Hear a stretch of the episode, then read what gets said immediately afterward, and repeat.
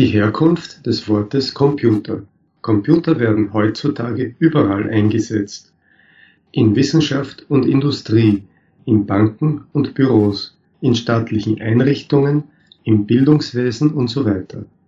Zu Hause können wir ohne Computer auch nicht auskommen. Wie ist die Herkunft des Wortes Computer zu erklären? Das englische Wort Computer, aus lateinisch computare, zusammenrechnen, war im Mittelalter eine Berufsbezeichnung für Menschen, die für Astronomen komplizierte Berechnungen ausführten. Später bezeichnete man mit diesem Wort Arbeiter, die die mechanischen Rechenmaschinen bedienten. Heute bezeichnet man mit dem Wort Computer eine Maschine, die mit Hilfe eines Programms verschiedene Daten elektronisch verarbeitet.